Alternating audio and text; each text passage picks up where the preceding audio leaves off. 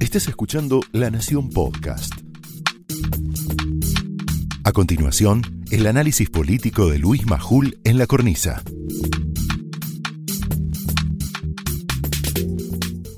Eh, vas a ver en pantalla a Silvina Martínez, vas a ver en pantalla a Paulo Oliveto.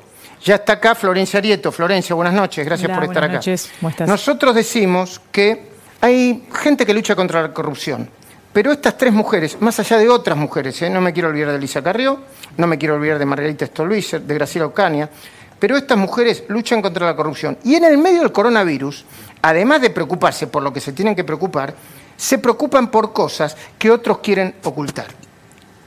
Continúo con el editorial y lo cierro rápidamente. Porque si alguno supone que estar comprometidos con las decisiones sanitarias, como demostramos recién, es quedarse callado frente a las maniobras subrepticias de quienes usan el coronavirus con la intención de llevar agua para su molino, si piensan eso, se equivocaron de programa. Tienen que ir a las señales oficiales y paraoficiales, que ahora hay un montón de esas. Las que le dan todo el tiempo buenas noticias, las que ante cualquier crítica dicen, estos traidores a la patria no se preocupan por el coronavirus. ¿Qué tiene que ver una cosa con la otra? Acá, desde la cornisa, en La Nación Más, no vamos a dejar de seguir haciendo periodismo, que es lo que tenemos que hacer. Si se pueden despedir, si se tienen que ir, pueden pararse y despedirse, ¿eh? porque los veo que están... Es un programa este, con movimiento, este, no hay problema. Estamos en vivo. Queremos advertirte, por ejemplo, sobre la embestida de Cristina Fernández contra los fiscales y jueces que la tienen que juzgar. Fuerte embestida, ¿eh? Aprovechando la pausa de la pandemia para intentar pulverizar las causas. Por eso te vamos a presentar un informe que implica un nuevo y triste descubrimiento enseguidita. Escucha bien. La confirmación de que varias de las designaciones del presidente Alberto Fernández que hizo hace tiempo buscan garantizar la impunidad de la vicepresidenta. Para eso Cristina necesitaba instalar, mira vos qué, qué inteligente, la idea de que casi todos los funcionarios procesados todavía eran y son perseguidos políticos, presos políticos. ¿Y cómo lo iba a lograr? Designando a muchos de esos mismos procesados en puestos claves y a sus amigos en posiciones estratégicas que la blindarían ante nuevas investigaciones. Escuchá estos nombres y estos cargos. Después Agustina Girón y Silvina Martínez van a ir con, con el informe y la conclusión. Escucha bien. Carlos Zanini, actual procurador del Tesoro de la Nación. Está procesado en la causa de memorándum de entendimiento con Irán. ¿Procesado todavía? Sí, está procesado. ¿Qué sé yo? Yo no soy el juez, está procesado. Escuchá, Juan Martín Mena, actual secretario de Justicia. Ahí para hablar, procesado en la misma causa. Graciana Peñafort, todavía no está procesada ninguna causa, ¿eh? directora de Asuntos Jurídicos del Senado, abogada de Budón Chucone, abogada de Cristina en la causa Nisman, nombrada en el Senado. Ricardo Nissen, no, no es Nielsen, ¿eh? el DPF, es otro, Guillermo Nielsen. Ricardo Nissen, con dos S, actual director de la Inspección General de Justicia. Muy importante el cargo, abogado de la familia Kirchner. Y Adriana Alperovich, creo que no tiene nada que ver con José Alperovich, actual directora nacional de residuos, fue perito de Cristina en la causa de cartelización de la obra pública. ¿Qué hace ahí? Cada uno de ellos tiene una primera misión original. No la de servir al Estado, sino lograr, sino lograr que la vicepresidenta no pueda ser juzgada ni condenada. Junto a Silvina Martínez, que sabe en detalle para qué fueron nombrados en semejantes puestos, vamos a presentar este bloque de mujeres contra la corrupción. Y decimos mujeres porque Paulo Oliveto, ya está Paulo Oliveto, ¿no? ¿La muestran, por favor? Ahí está. Y también Florencia Arieto, que está en el estudio, pudo venir hasta acá. Gracias, Florencia, por venir hasta acá. Ese que es un esfuerzo. Tienen algo para decirte. Oliveto, por ejemplo, conoce de memoria el juego de Cristina. Por eso no se sorprendió la última vez que hablamos con lo que pasó. Fue ella, Paula, entre otros, la que vio detrás de la denuncia de la vicepresidenta contra el actual fiscal de la ciudad, Juan Bautista Maíquez, que se la tiró por la cabeza a Horacio Rodríguez Larreta, dicho sea de paso, vio la intención de anular el juicio por encubrimiento a partir de la firma por el memorándum de entendimiento con Irán. Fue Paula, entre otros, quien viene sospechando que ahora mismo se está agitando una reforma judicial que si la aprueban le va a permitir al gobierno nombrar a cientos de fiscales y jueces amigos. Viste que ahora salen cientos, miles, presos, fiscales, de todo, todo a gran escala. Cientos de fiscales y jueces amigos. Y en simultáneo sacarse encima a los jueces que mostraron mayor independencia y vocación de investigarlo. ¿Se viene una reforma judicial?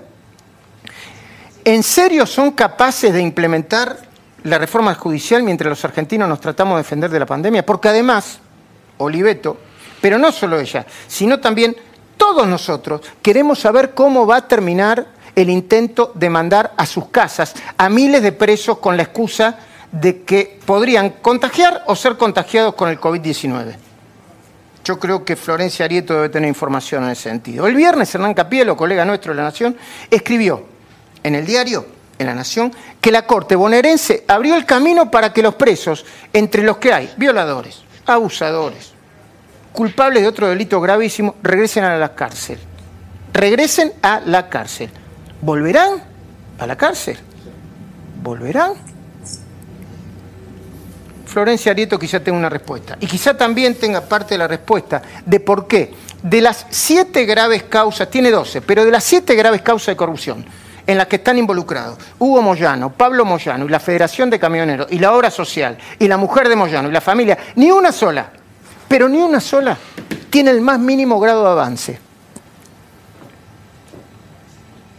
Nosotros te la vamos a recordar y vamos a darte los detalles de su tramitación, de la tramitación de cada una de las causas. Te vas a sorprender porque igual que Cristina, los amigos de Moyano quisieron pulverizar a la mayoría de los expedientes ante el coronavirus. Pero para ir redondeando, yo les dije que me gustó ver aparecer al presidente, a Horacio Rodríguez Larreta y a Axel Kicillof. ¿Te gustó, no, Federico? Sí, claro, es una gran imagen. Bueno, lo que no me gustó es, después de, tomar las decisiones que tomaron, acertadas desde el principio, la original de Alberto Fernández, hay que reconocérselo, de repente, con el nivel de audiencia que tienen, porque saben que como es una especie de cadena nacional, mira la cámara y dice, no mientan más refiriéndose a Alfonso Pratay, solo porque Alfonso Pratay planteó que Suecia estaba saliendo del coronavirus de una manera distinta. Le dan cámara a Axel Kicillof y dice, y basta de lobbies y de presiones. Los lobbies, gobernador de la provincia de Buenos Aires, lo deben estar haciendo los changarines que quieren salir a trabajar. Yo los veo mucho más preocupados y desesperados que los grupos económicos que de última tienen palenque donde rascarse. Así que yo les pediría, les pediría que se ocupen de hacer lo que tienen que hacer bien. Que se ocupen, que se ocupen por ejemplo, de,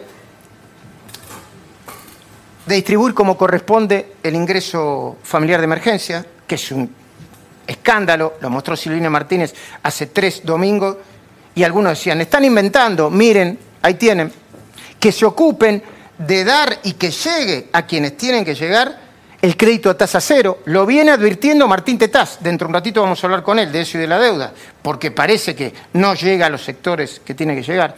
Que se ocupen, por ejemplo, de los test rápidos, que ahora parece que no funcionan tan bien. Que se ocupen de lo que se tienen que ocupar y dejen de buscar un enemigo donde no lo hay para hacer política barata. Cuidarnos es tarea de todos. Retira efectivo desde la aplicación Superviel Jubilados. Entra en la aplicación y genera un código. Luego un familiar o tu apoderado retira el efectivo en un cajero automático. Mira el paso a paso en superviel.com.ar. Saluda a Silvina Martínez, buenas noches Silvina, saluda a Pablo Oliveto, buenas noches Pablo Oliveto. Eh, y, voy con la primera pregunta, eh, empiezo por, por Silvina. Eh, eh, ¿por qué vos hablás de pandemia de, eh, eh, de la impunidad? ¿Por qué utilizás la palabra pandemia y por qué utilizás la palabra impunidad, Silvina? Bueno, porque, a ver, hemos visto que a la par que se trata de avanzar en lo que tiene que ver con esta pandemia que estamos sufriendo todos, el coronavirus, y, de tomar las medidas necesarias, Cristina y su grupo y su banda, sus secuaces, tienen un solo objetivo, que es lograr la impunidad de todos ellos involucrados en numerosas causas de corrupción. Entonces, Creo que muchas de las medidas adoptadas en el último tiempo, muchas de las que vos comentaste en tu editorial, de las que vamos a desarrollar a lo largo del programa, de lo que tiene que ver con la reforma de la justicia, con lo que tiene que ver de la salida de los presos, lo que tiene que ver con las causas de Cristina, el amedrentamiento a los jueces, eh, el, los puestos clave de determinados personajes, todo tiene un único objetivo, que es lograr la impunidad de Cristina y su banda, y por eso digo que estamos en una epidemia o una pandemia de impunidad, porque parece que es la única que está tratando de afectar a Cristina Kirchner en este momento, lograr su impunidad y la de su grupo más cercano. Paula, ¿tiene manera objetiva y práctica de hacerlo? Porque las causas, no sé, a menos que, le tiren la bandina a los expedientes, no sé, que, que, los quemen, no van a desaparecer de la noche a la mañana, o pueden, o sí.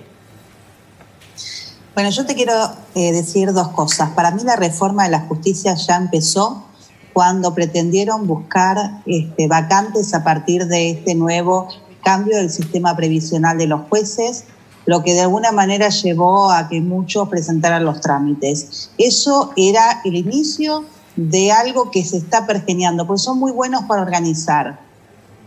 Y si se puede materializar una reforma de la justicia cuando en diputados hay mayoría de la oposición es porque hay un pequeño grupo que le mintió a la sociedad diciendo que iban a ser opositores y sistemáticamente acompañan a el gobierno con este tipo de iniciativas. O sea que va a ser muy importante los ojos de la sociedad esto, porque cuando ella dijo, me absorbió la historia, es similar al vamos por todos. Ella, eh, a partir de ahí, eh, nos avisó a los argentinos, porque ella siempre avisa, que viene un nuevo proceso de cooptación de las instituciones de la República para beneficio de ella y de su grupo político. Y también nos avisó a los argentinos que de alguna manera pensaban que Alberto Fernández iba a ser el contrapeso en, la, en, la, en el partido gobernante, que eso no va a pasar, que la que conduce es ella y que el resto fue solo una estrategia para, de alguna manera, obtener los votos y para tener determinada complacencia en los formadores de opinión. con relación a las... No, por favor, por favor. Perdón. Con relación a las causas judiciales, lo que estamos viendo es un cambio de posición de los jueces. Los mismos jueces que durante todo el kirchnerismo, cuando nosotros con Lilita presentábamos denuncias sistemáticamente a partir del 2004, las archivaban o las dejaban en estado este, prácticamente sin investigar, sin, sin promoverlas. Y la consecuencia de este proceso que viene, que es el mismo que vimos a partir del 2003, es la posverdad, es todo lo que vimos no fue. Los millones que se contaron no fueron, los, los, los caminos que se pagaron y no están, fue una mentira, y, y, el relato que se va internalizando en la gente que lo que vimos no pasó. Entonces, eh, es muy grave porque esa es la semilla del pensamiento único y del autoritarismo. Es que a partir de los votos están legitimados para ir contra todos y cada uno de los que pensamos distinto.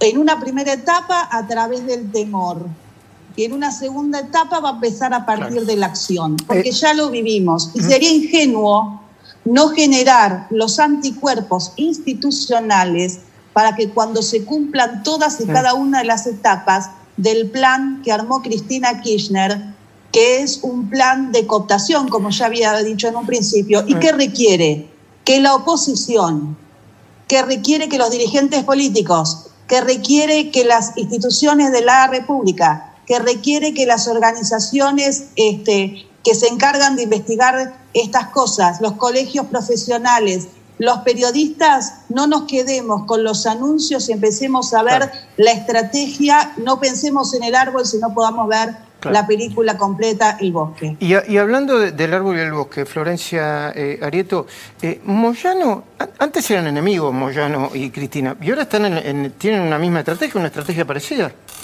Sí, y hay un nombre muy interesante que hace mucho que no está en la escena política y que es el cerebro de la estrategia de impunidad, por lo menos en el Departamento Judicial de Lomas, donde está la causa que más preocupa a Hugo Moyano, porque va por el hijo Pablo Moyano como jefe de la Asociación Ilícita e Independiente, y se llama Julián Álvarez que hoy está... Julián Álvarez, ex secretario de Justicia, ¿no? Ex secretario de Justicia, que puso al fiscal general de Lomas de Zamora, Enrique Ferrari, que es el que, a, eh, a partir de que mm, ganaron las elecciones en octubre, a partir de ahí empezó un desmantelamiento de la unidad de coordinación de crimen organizado que llevaba adelante el doctor Escalera, que es el fiscal general de Junto de Lomas, para desmontar dos causas fundamentalmente, la salada e independiente. Lo que hizo fue des- de- desactivar la, la unidad de coordinación y mandar las causas a fiscalías, en este en el caso de la Independiente, la fiscalía de, eh, de Elvio, la fiscalía 3 de, de Avellaneda. Ahora, sí, eh, déjame porque yo quiero mostrar Sí. esto y ahora seguimos hablando y vamos a, a conectar a. Silvina con, eh, con- a- perdón, a, Moyano con Cristina, a Cristina con Moyano. Pero Hugo Machiavelli está ahí. Hugo, si estás, eh, yo necesito que pasemos rápidamente porque parece un chiste, pero hay siete, parece un chiste, Federico, un chiste, María Julia, pero todas las causas de Moyano, nosotros llamamos uno por uno a los jueces y a los fiscales parada, congelada, denegada. Y no son causas este, por, pasar el semáforo en amarillo, ¿eh?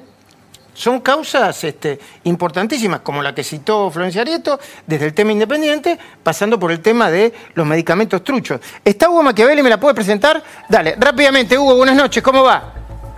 Hola Luis, buenas noches. Por supuesto que hicimos esta recorrida y vas a ver de manera resumida cada una de las situaciones en las causas que hay contra Moyano. Mira, la mafia de los medicamentos, la que comenzó denunciando Caña, se investiga la obra social, el fraude en la obra social de camioneros, el juez que quedó subrogando eh, el juzgado de Bonadío es Marcelo Martínez de Giorgi, la fiscal Alejandra Mangano. Seguimos, avanzamos. Eh, con los datos. Acá no hubo, fíjate vos la eh, explicación formal, no hubo reunión de peritos por el elemento social preventivo y obligatorio. Ah, mira vos. Se investiga inicialmente un perjuicio de 570 millones de pesos, esto al año 2006. Dale, vamos, Datos sigamos, técnicos, que son seguimos. una tras la otra, que no se investigue y no se investiga. Ahí está, el fiscal Elvio Laborde, dale. Ahí está, causa de asociación ilícita e independiente, lo que decía Arieto, la que más preocupa porque va de cerca contra Moyano y su hijo, negocios Sin entre novedad. y Ahí dirigentes. está, con el sello. Cajoñada Jueza de garantías, Brenda Madrid, fíjate que eh, finalmente fue a Avellaneda, lo sacaron a Escalera quien investigaba e impulsaba la causa.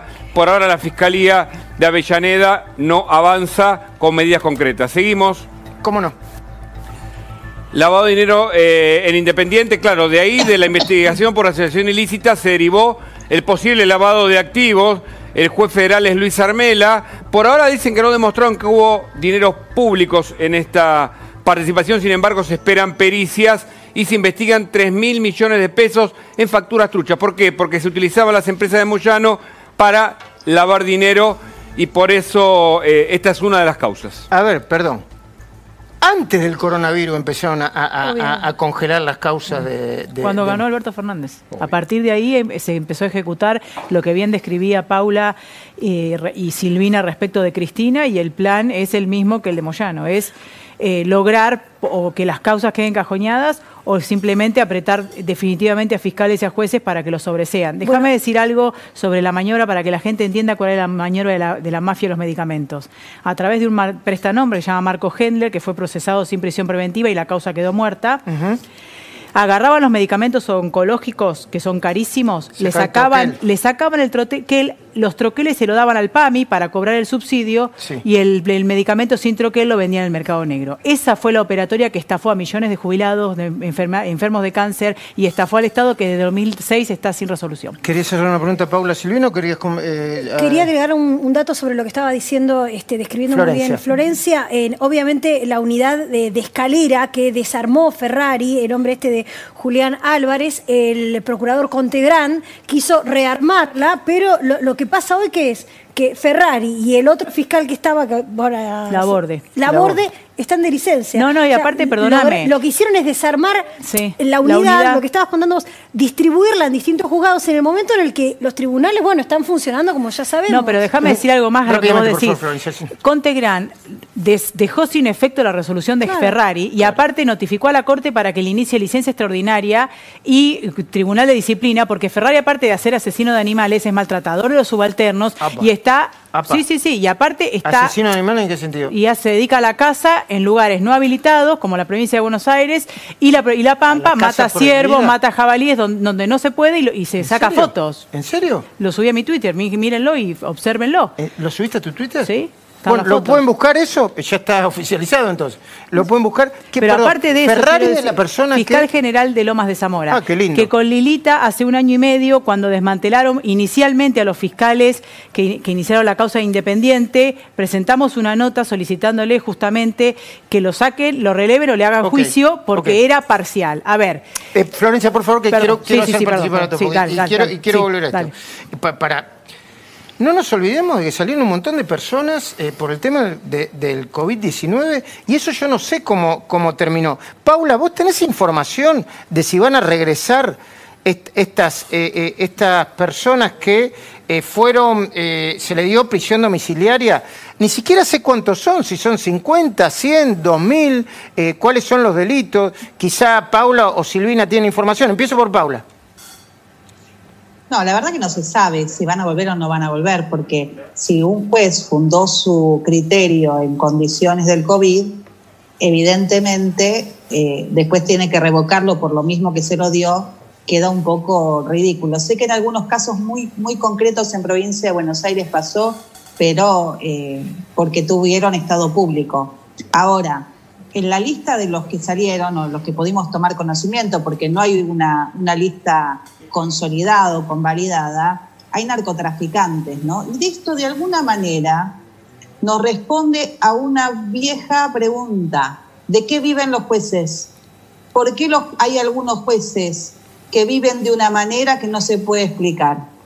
¿Por qué las prisiones preventivas en muchos casos este, son eh, pagadas? O sea, las libertades son este, pagadas. Entonces, eh, preguntarnos qué hay atrás de, de cada sentencia y por qué esta posición habilitó una fuerte investida contra Gerardo Contegrán. Yo creo que acá hay una maniobra de, de Kicillof también. Julio para- Contegrán, perdón, manera, Julio- Julio Contegrán Julio. Contegrán, Gerardo del Tío. Sí. Este, son muchos los Contegrán. Eh, de Julio Contegrán. Yo creo que acá hay una maniobra de Kicillof para poder terminar de, tener la justicia a través del desplazamiento de Contegrán y también afirmar parte de su base electoral, porque los detenidos este, son parte de su base electoral. Hemos visto los videos. ¿En qué, ¿En qué país del mundo se negocia en medio de un, de un? Y se pone la conmutación de penas como parte de la negociación. ¿En qué país del mundo se les da a los, a los presos un teléfono para que firmen los, firmen los motines o para que amenacen a quienes les están este, haciendo un Pipo. proceso? Eh, es, es- es preocupante. ¿Y sabéis lo que es más preocupante? Que como sociedad estamos mirando esto eh, y, y como, como dormiditos. Entonces es como la ranita que se cocina en el caldo. Va a llegar un momento que vamos a estar todos este, cocidos, porque en definitiva eh, volvieron y volvieron peores. Y Mm. esto nos exige a nosotros un doble trabajo.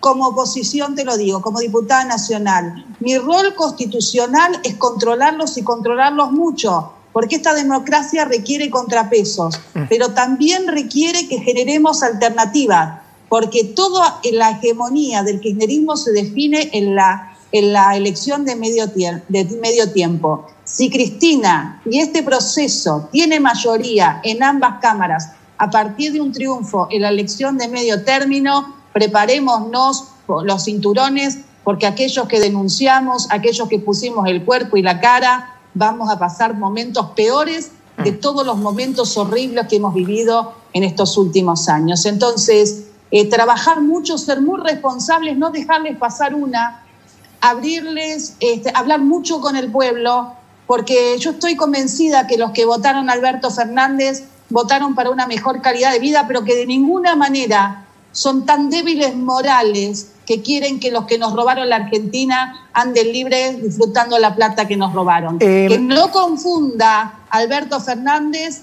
que los que lo votaron quieren impunidad, porque no es así. Eh, eh, a ver, eh, control. Me dicen, yo represento los Haroldos. ¿Son segundos o, viene un corte de dos, de dos minutos? Solamente segundos. Bueno, entonces le hago la pregunta a Silvina Martínez. Le hago la pregunta a Silvina Martínez primero. Silvina, ahora nos vas a decir por qué crees que las designaciones de Alberto Fernández de alguna manera pueden permitir el plan o la maniobra de impunidad de Cristina Fernández de Kirchner. Eh, eh, nombramos rápidamente a personas por personas. Quizá Agustina en, en unos segundos nos lo explica. Así eh, se le fija la información a la gente. ¿Sí, Silvina? Dale.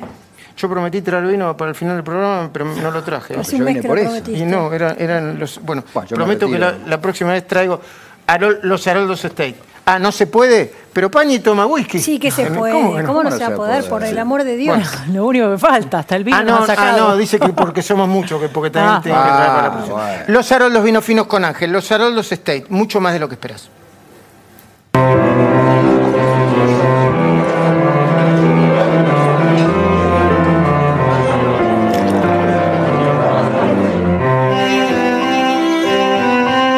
Los Haroldos State, mucho más de lo que esperás.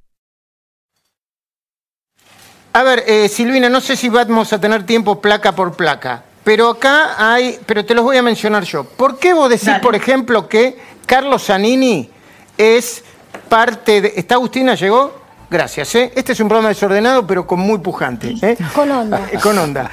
Eh, el vino nomás. Agustina Girón, vamos, vamos placa por placa, si lo entiende mejor la audiencia. ¿Sí? Agustina, buenas Así noches. es, Aquí estoy, buenas noches. Me hiciste reír, pero ahora me pongo seria porque eh, realmente esto es serio. Les vamos a contar primero la tanda que tiene que ver con lo que nosotros hemos denominado eh, los funcionarios procesados. Acá tenemos el primero de ellos, es Carlos Zanini. Está procesado bajo el delito de encubrimiento agravado por la causa del memorándum con Irán. De hecho, estuvo 107 días preso hasta que finalmente fue excarcelado. El cargo que tiene el día de hoy es procurador del Tesoro. Vamos al siguiente, lo tienen allí en pantalla. Juan Martín Mena, Juan ahí lo Martín mencionaba Mena. Florencia, lo mencionó Paulo Oliveto, negociando en devoto con eh, eh, lo- los presos de- de- del sistema penitenciario federal. Adelante, Agustina. Así es, también procesado bajo el delito de encubrimiento agravado, igual también por la misma causa, la del memorándum con Irán. Eh, hoy, ¿qué cargo tienen? Nada más y nada menos que secretario de Justicia, Luis.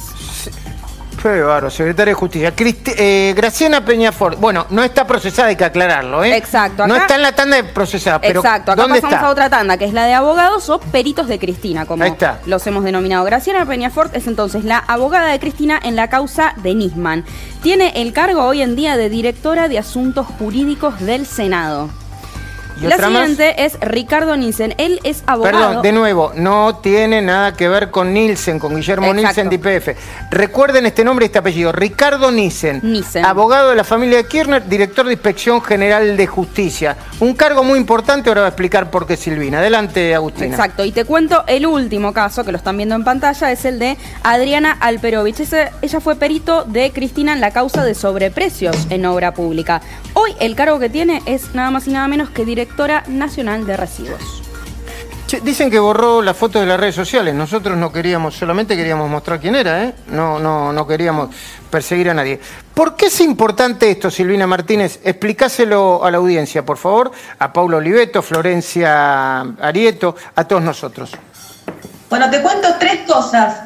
A ver, nada es casual en el, en el gobierno de Cristina Kirchner. No es casual las designaciones de estas personas, que ahora te voy a contar por qué. Tampoco es casual la liberación de los presos, lo que estábamos hablando antes. Si vos tenés que instalar la idea de que hay muchos presos en la Argentina, políticos, y de que hay muchos presos mal detenidos, también tenés que instalar la idea de que tenés que liberar a parte de estos detenidos en el medio de la pandemia o en el medio de otras circunstancias. Y tampoco es casual, en el marco de la reforma de la justicia, como bien decía Paula, que ahora, siendo un servicio esencial, la justicia no esté funcionando, no esté funcionando el trabajo de los abogados y no esté funcionando el trabajo de la justicia. No es casual eso, es un plan armado y no sería nada raro que en el medio de toda esta pandemia nos encontremos un buen día en el marco de estas eh, negociaciones o estas sesiones virtuales que están haciendo con que tratan la reforma de la justicia. Viendo puntualmente con relación a estos nombres, a ver, ¿cómo Zanini, podés... empecemos por Zanini.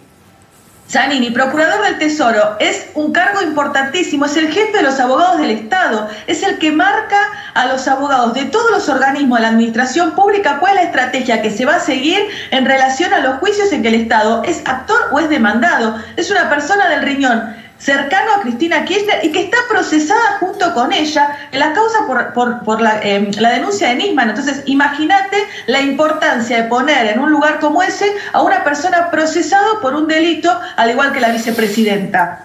el otro caso. Eh, sí, continúa, por favor. El otro cargo, Mena. Bueno, lo hemos mencionado y nos estamos cansando de mencionarlo. Hay una puja muy importante en el Ministerio de Justicia entre Miriam Lozardo, que responde al presidente de la Nación, y Juan Martín Mena, que responde claramente a Cristina Kirchner, donde hay dos intereses totalmente opuestos y donde Juan Martín Mena es el que aparece en el cargo, a, digamos, a cargo del programa de testigos protegidos, a cargo de lo que tiene que ver las negociaciones de los presos a cargo de todo lo que tiene que ver con la reforma de la justicia. Todos los temas que estamos mencionando, siempre está este, este personaje que es clave en lo que tiene que ver con Cristina. Graciana Peñafort.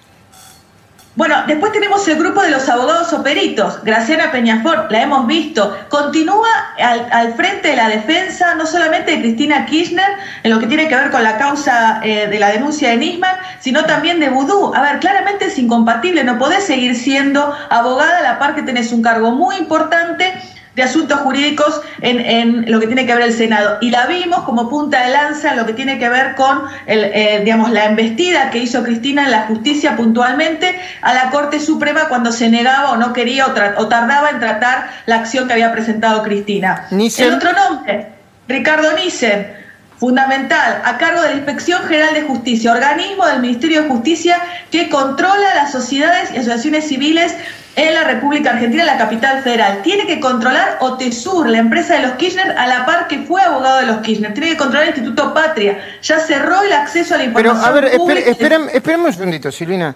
Eh, Paula, perdón, vos sos auditora, ¿no? Tenés experiencia auditora. ¿No hay conflicto de intereses ahí? ¿No eh, o sea, el mismo, el mismo abogado, ex abogado de la familia Kirchner, ahora está en la Inspección General de Justicia y tiene que controlar los balances de OTESUR y de, y de los sauces. Eh, eh, ¿Se sostiene ese conflicto de intereses, Paula? Bueno, no estable. Para mí no tiene, o sea, es más moral que legal.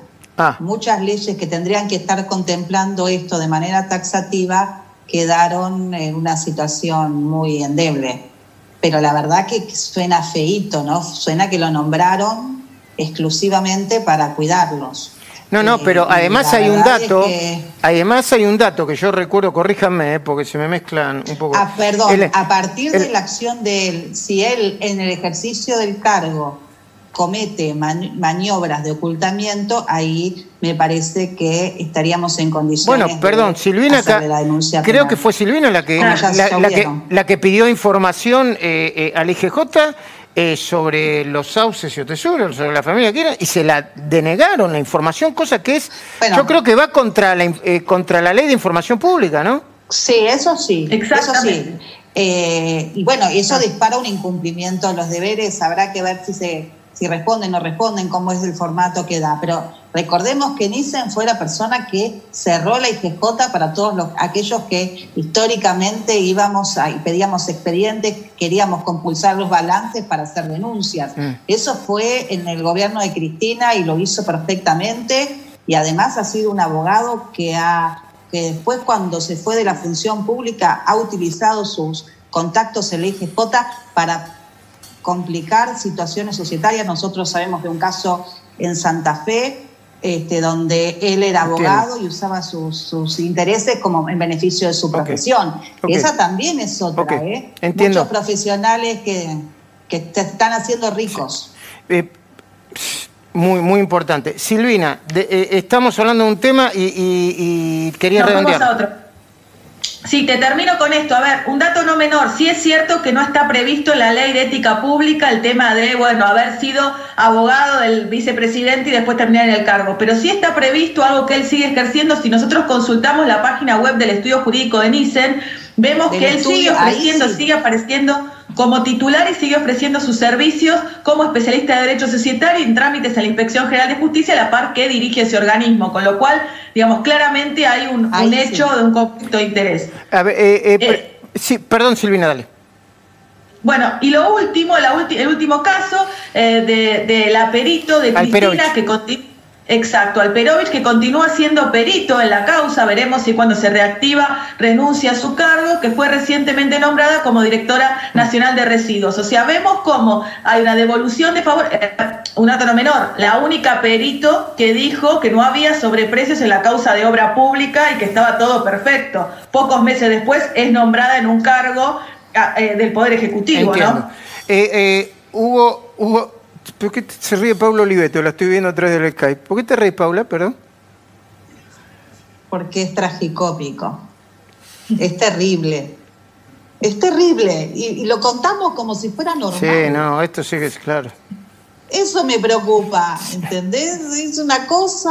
Sí, sí, entiendo nos están adobando. Sí, no, bueno, a, nosotros no, no sé, o por lo menos no, lo, a la sociedad. tratamos de no permitirlo. Eh, Hugo, dejemos el informe de eh, el, sindicato tucumano eh, que, que, Moyano antes no quería y ahora con Cristina. Dejémoslo para mañana para mirar, ¿sí? En todo caso lo mencionamos en algún momento. Yo quiero, no, quiero bajar un poquitito a la mesa acá, no, no se vayan, por favor, ¿eh?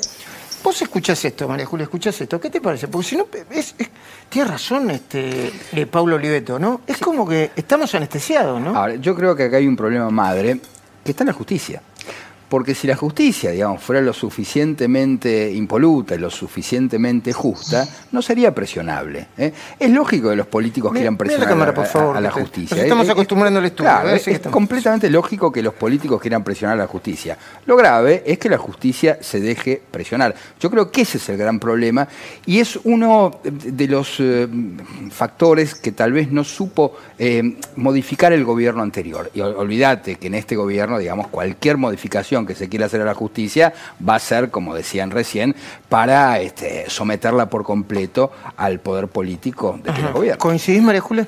Eh, sí, y también me parece eh, que, como se mencionó acá, mencionaron que creo que, que no, sé si fue Paula o quién, esto es, un, es un plan eh, desde el inicio del gobierno. ¿no? Acá lo que tenemos que no perder de vista es que esto comenzó antes del coronavirus. Lo que pasa es que el coronavirus es la cortina perfecta para que ah. puedan seguir sucediendo estas cosas sin que estemos con el ojo y la lupa puesta en esto. Toda la desarticulación, por ejemplo, este dato eh, que comentaba Florencia acerca de la desarticulación de las causas contra Moyano, que sucede lo mismo con las, las de la corrupción que sucede lo mismo con, con, tantas otras que fuimos mencionando acá, no tiene que ver con lo del coronavirus. Simplemente que el coronavirus sirve de gran pantalla, de gran barbijo, utilizando las palabras este, de Andajasi que, que se han dicho tanto en este programa, para que... Eh, todos estén distraídos mientras están sucediendo este tipo de cosas. O sea, la verdad que da una sensación de mucha impunidad. Hay, otro tema muy breve que es qué pasa con los, eh, con los bienes de la corrupción, los bienes de la corrupción que había comenzado el macrismo a recuperar. Se están pudriendo, no se están usando, no se están vendiendo y estamos en el medio de una pandemia y quieren poner más impuestos para que la gente pueda aportar para ah, esta pero pandemia. eso es una caja de la que una caja, perdón, una caja importante, un, fondos que se pueden tomar, son recursos que se pueden tomar, Paula y los bienes del Estado. Sí, sí, la justicia lo habilita en la causa especial, sí. De hecho, la, plata de Antonini y Wilson este, ya fue distribuida. Lo que pasa es que... Y la plata de José López también, ¿no? Tienen miedo. Acá está el La plata de José López también. Hay otros que creen que el final del cuento va a ser la absolución de quienes este, de, cuyos bienes hoy están este, incautados, por lo tanto se los van a tener que devolver. Pero los dos aviones de, de Lázaro Báez se están pudriendo. sí, se están pudriendo. bueno, ese es el, juez. El juez tendría. Creo que uno salió a remate y no tuvo oferentes y, y demás. Pero bueno, acuérdense que no salió la ley de extinción de dominio. Claro. Porque también se le está diciendo mucho al gobierno de Macri, que tuvo errores, por supuesto, pero nosotros nunca tuvimos mayoría parlamentaria. Nosotros perdimos la elección en la primera vuelta, Macri ganó en la segunda vuelta. ¿Esto qué quiere decir? Que nunca tuvimos la Cámara como para que acompañaran las iniciativas. Mm. Y, el caso de extinción de dominio es un ejemplo de eso. Florencia, ¿vos ves a, Moyano eh, eh, con éxito en esto? ¿Que se van a dormir las causas? O, lo ves que hay fiscales y jueces peleando uno en la provincia de Buenos Aires? Hay fiscales y jueces peleando, hay muchos fiscales y jueces que se opusieron a las libertades que otorgaron en la provincia y en la nación, en silencio, soportando las presiones, y quienes Hay, tenemos hay. una voz, hay, y quienes tenemos una voz, vamos a defenderlo como vamos a defender la República, porque yo creo que el plan de Néstor y Cristina empezó en el 2003, y hoy Cristina está ocupando un sitio eh, institucional solamente para consolidar su trasvasamiento generacional, que es la cámpora con impronta montonera, que la República es útil en, cuan- en- en tanto y en cuanto sea funcional a sus fines, y si no, se pasará por arriba. Mm. Y eso es lo que está en juego en el 2021. Bueno, yo antes de despedirlas quiero que, que me den una conclusión sobre esta charla que, que estamos teniendo. Eh, lástima que no pudimos pasar lo del sindicato en Tucumán de, de Moyano. A ver, te- te- ¿qué, qué- qué tenemos? ¿Un video? ¿Sí?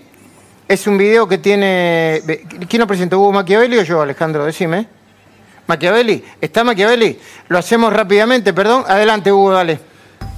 Luis, vas a escuchar y vas a ver dos nuevas denuncias contra los hombres de Moyano, en este caso dos sindicalistas que también son camioneros, que dicen cómo fueron apretados, incluso uno dice que fue amenazado de muerte.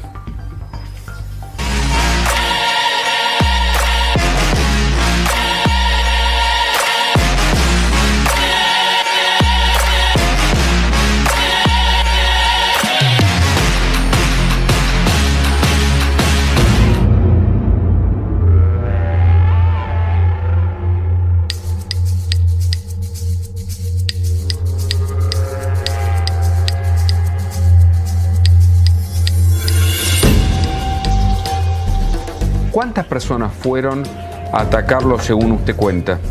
El secretario general de Camioneros de Tucumán fueron con 200, 200 personas, con palos, con, con armas de fuego, y nos ha sorprendido a nosotros, nos han atropellado, nos han destruido los, los vehículos, nos han agredido físicamente, y bueno, no han logrado de, que, de la orden de Hugo Moyano, que era hacerme desaparecer. Ese día me quería matar por, por orden de la federación, por orden de Hugo Moyano y Pedro Mariano. Pedro y Nelson participaban de otro sindicato que no era el que dirige los Moyano y por eso, según ellos, comenzaron las amenazas.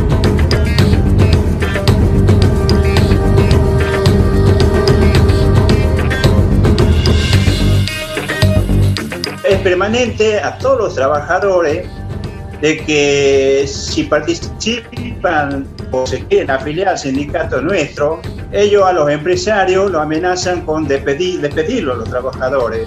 Hay muchos trabajadores que no se sienten representados por Hugo Moyano, están siendo eh, perseguidos laboralmente. No hay una libertad sindical. ¿Hizo la denuncia judicial? Nosotros hicimos la denuncia correspondiente, hay denuncias penales, ese juicio que tenemos nosotros contra, contra el secretario general de Tucumán, de los camioneros, está paralizado, no por la pandemia, sino que ya viene paralizado porque acá la justicia, para mí la justicia la maneja aquí eh, prácticamente el gobernador.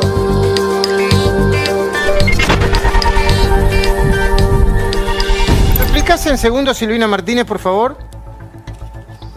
Bueno, a ver, se trata de un gremio que se constituyó eh, con el mismo objeto que tenía el sindicato de camioneros, ¿no? Para el transporte de carga y residuos en la provincia de Tucumán, que tuvo la aprobación eh, como entidad de primer grado de la- del registro de asociaciones sindicales por el Ministerio de Trabajo en el 2015.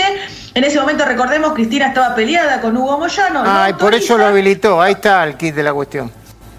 Pero años después, ahora cuando Cristina está de nueva amiga con Hugo Moyano, tiene una persecución muy fuerte hacia todos los sindicalistas y trabajadores afiliados a este sindicato, a tal punto que estas personas fueron despedidas, eh, a pesar de estar prohibido por ley, ¿no? por tener la, la inmunidad del- de lo que es el, el gremialista.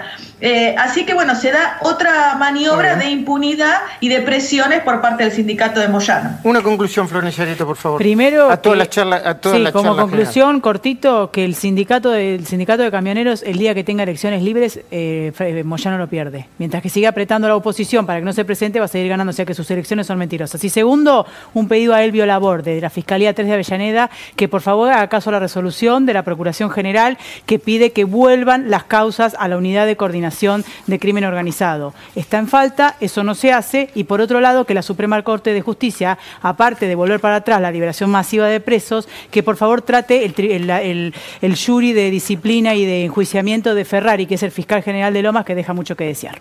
Muy bien. Eh, Silvina, para concluir, por favor un dato no menor que estábamos hablando recién con relación a la recuperación de los bienes de la corrupción y el tema de Lázaro Báez. El tema de Lázaro Báez es muy particular porque también muchos de los bienes están en nombre de su empresa, Austral Construcciones, empresa que tiene un proceso de quiebra y muchos de los bienes ya fueron rematados o están subastados en esa, en esa causa de quiebra. Cuando el juez actualmente dispuso en el tribunal oral que sigue la causa de la ruta del dinero K que muchos de estos bienes pasen a distintos organismos como el ejército precisamente para, para esta pandemia que estamos viviendo, bueno, su abogada y la defensa se opusieron y plantearon una serie de excepciones. Pablo Oliveto, la conclusión, por favor, que veo que te está llamando tu marido o el perro o alguien que está mirando para el costado.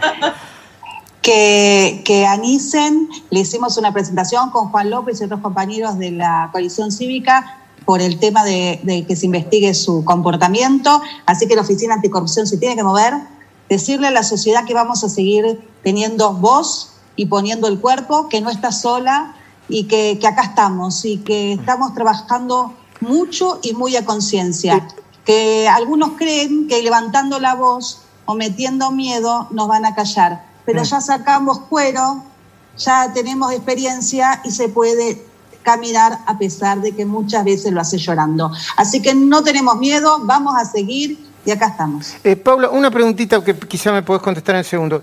¿Lilita va a volver a hacer política, va a volver a hablar o está como recluida en su casa?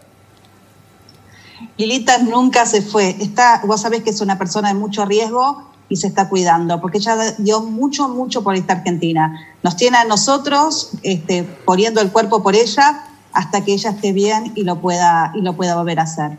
Este, se tiene que cuidar y nosotros tenemos que entender que, que ella es una voz muy importante, pero que en este tiempo dio mucho y que su salud se resintió mucho y que para que pueda volver a la lucha se tiene que poner bien. Así que se está cuidando, pero no se fue. Este, está muy conectada, habla mucho con nosotros y pronto va a volver. Gracias a todas. No, no se me, quiero decir, si, eh, ya desconectemos, no, pero sigan mirando la cornisa porque el informe que vamos a ver ahora, esto es, se acabó el piripipí. Vamos a hablar de economía real en el medio de la pandemia. No que los grupos de presión, que economía real, economía de verdad. Tu economía y la mía. Mira.